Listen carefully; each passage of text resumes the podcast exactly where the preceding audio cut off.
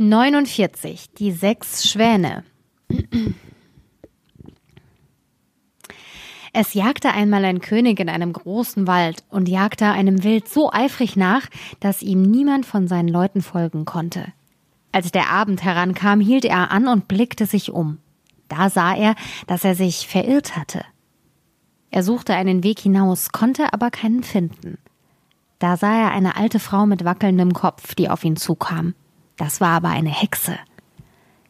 Liebe Frau, sprach er zu ihr, könnt ihr mir nicht den Weg durch den Wald zeigen? Oh ja, Herr König, antwortete sie, das kann ich wohl, aber es ist eine Bedingung dabei. Wenn ihr die nicht erfüllt, dann kommt ihr nimmermehr aus dem Wald und müsst darin verhungern. Was ist das für eine Bedingung? fragte der König.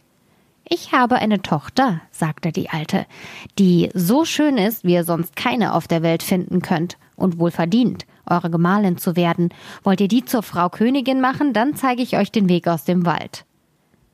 Der König willigte in Herz, in seiner Herzensangst ein, und die Alte führte ihn zu ihrem Häuschen, wo ihre Tochter beim Feuer saß.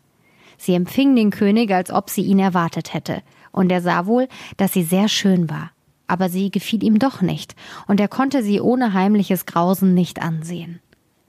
Nachdem er das Mädchen zu sich aufs Pferd gehoben hatte, zeigte ihm die Alte den Weg, und der König gelangte wieder in sein königliches Schloss, wo die Hochzeit gefeiert wurde. Der König war schon einmal verheiratet gewesen und hatte von seiner ersten Gemahlin sieben Kinder, sechs Knaben und ein Mädchen, die er über alles auf der Welt liebte. Weil er nun fürchtete, die Stiefmutter könnte sie nicht gut behandeln und ihnen gar ein Leid antun, brachte er sie in ein einsames Schloss, das mitten in einem Wald stand.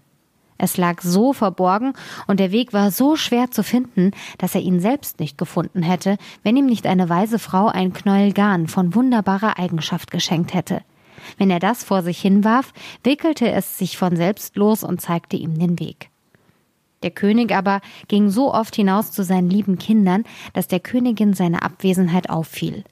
Sie wurde neugierig und wollte wissen, was er draußen ganz allein im Wald zu schaffen hatte. Sie gab seinen Dienern viel Geld, und die verrieten ihr das Geheimnis und erzählten ihr auch von dem Knäuel, das allein den Weg zeigen könnte. Nun hatte sie keine Ruhe, bis sie herausgebracht hatte, wo der König das Knäuel aufbewahrte. Und dann machte sie kleine weißseidene Hemdchen, und da sie von ihrer Mutter die Hexenkünste gelernt hatte, nähte sie einen Zauber hinein. Und als der König einmal auf die Jagd geritten war, nahm sie die Hemdchen und ging in den Wald und das Knäuel zeigte ihr den Weg. Die Kinder, die aus der Ferne jemand kommen sahen, meinten, ihr lieber Vater käme zu ihnen und liefen ihm voll Freude entgegen. Da warf sie über ein jedes eines der Hemdchen, und so wie das ihren Leib berührt hatte, verwandelten sie sich in Schwäne und flogen über den Wald hinweg. Die Königin ging ganz vergnügt nach Hause und glaubte ihre Stiefkinder los zu sein, aber das Mädchen war ihr mit mit den Brüdern nicht entgegengelaufen, und sie wusste nichts von ihm. Am folgenden Tag kam der König und wollte seine Kinder besuchen. Er fand aber niemand als das Mädchen. Wo sind deine Brüder? fragte der König. Ach, lieber Vater, antwortete es, die sind fort und haben mich allein zurückgelassen und erzählte ihm, dass es aus seinem Fenster mit angesehen habe, wie seine Brüder als Schwäne über den Wald weggeflogen wären, und zeigte ihm die Federn, die sie im Hof hatten fallen lassen und die es aufgelesen hatte. Der König trauerte, aber er dachte nicht, dass die Königin die böse Tat vollbracht hätte, und weil er fürchtete, das Mädchen würde ihm auch geraubt, wollte er es mit fortnehmen. Aber es hatte Angst vor der Stiefmutter und bat den König, dass es nur noch diese Nacht im Waldschloss bleiben dürfte. Das arme Mädchen dachte, meines Bleibens ist nicht länger hier, ich will gehen und meine Brüder suchen. Und als die Nacht kam, floh es und ging direkt in den Wald hinein. Es ging die ganze Nacht durch und auch den nächsten Tag in einem fort, bis es vor Müdigkeit nicht weiter konnte. Da sah es eine Wildhütte, stieg hinauf und fand eine Stube mit sechs kleinen Betten aber es traute sich nicht, sich in eins zu legen, sondern kroch unter eins, legte sich auf den harten Boden und wollte die Nacht dazu bringen. Als aber die Sonne bald untergehen wollte, hörte es ein Rauschen und sah, dass sechs Schwäne zum Fenster hereingeflogen kamen. Sie setzten sich auf den Boden und bliesen einander an und bliesen sich alle Federn ab, um ihre Schwanenhaut und ihre Schwanenhaut streifte sich ab wie ein Hemd. Da sah das Mädchen sie an und erkannte ihre Brüder, freute sich und kroch unter dem Bett hervor. Die Brüder waren nicht weniger erfreut, als sie ihr Schwesterchen erblickten, aber ihre Freude war von kurzer Dauer. Hier kann deines Bleibens nicht sein, sprachen sie zu ihm. Das ist eine Herberge für Räuber. Wenn die heimkommen und dich finden, ermorden sie dich. Könnt ihr mich denn nicht beschützen? fragte das Schwesterchen. Nein, antworteten sie, denn wir können jeden Abend nur eine Viertelstunde lang unsere Schwanenhaut ablegen und haben in dieser Zeit unsere menschliche Gestalt. Aber dann werden wir wieder in Schwäne verwandelt. Das Schwesterchen weinte und sagte, Könnt ihr denn nicht erlöst werden? Ach nein, antworteten sie, die Bedingungen sind zu schwer.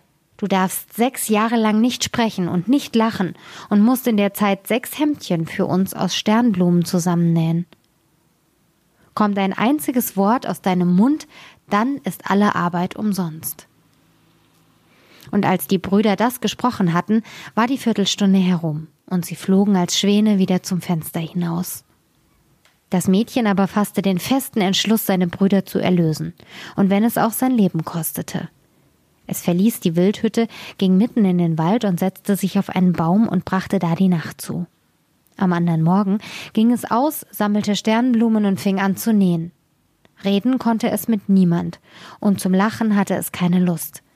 Es saß da und sah nur auf seine Arbeit.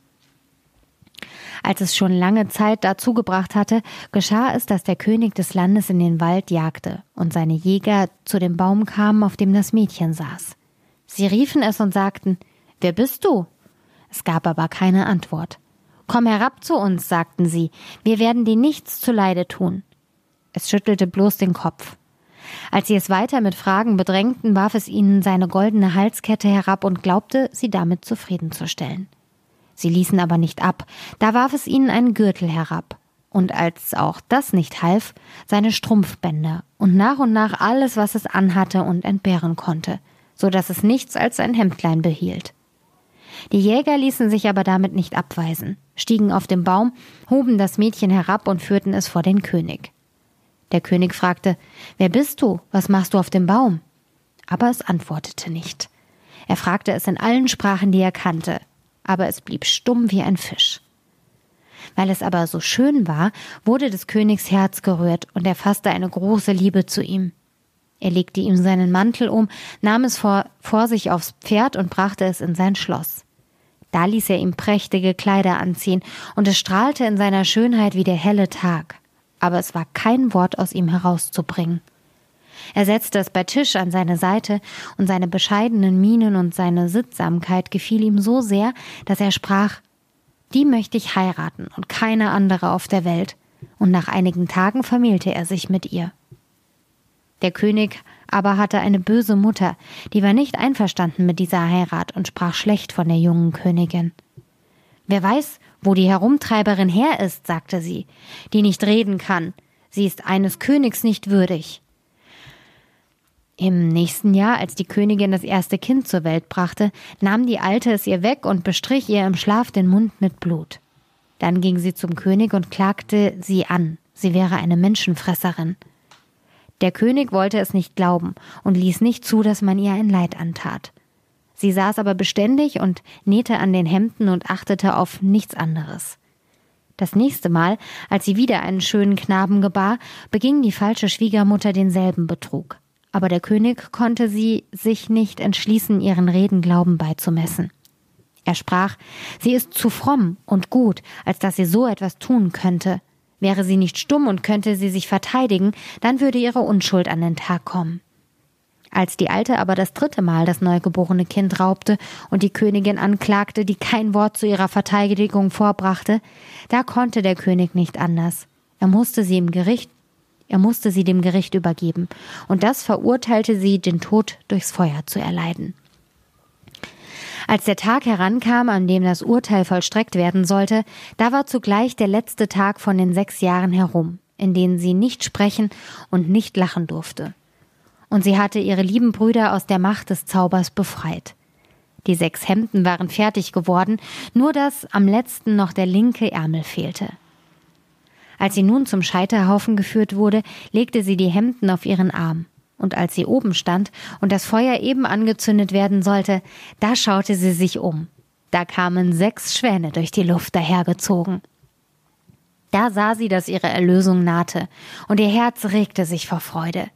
Die Schwäne rauschten zu ihr her und senkten sich herab, so dass ihnen die Hemden überwerfen konnte. Die Schwäne rauschten zu ihr her und senkten sich herab, so dass sie ihnen die Hemden überwerfen konnte.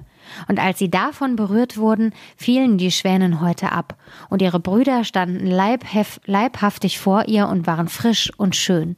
Nur dem Jüngsten fehlte der linke Arm, und er hatte dafür einen Schwanenflügel am Rücken. Sie herzten und küssten sich, und die Königin ging zum König, der ganz bestürzt war, und fing an zu reden und sagte Liebster Gemahl, nun darf ich sprechen und dir offenbaren, dass ich unschuldig bin und fälschlich angeklagt, und erzählte ihm von dem Betrug der Alten, die ihre drei Kinder weggenommen und verborgen hätte. Da wurden sie zur großen Freude des Königs herbeigeholt, und die böse Schwiegermutter wurde zur Strafe auf den Scheiterhaufen gebunden und zu Asche verbrannt. Der König aber und die Königin mit ihren sechs Brüdern lebten viele Jahre in Glück und Frieden.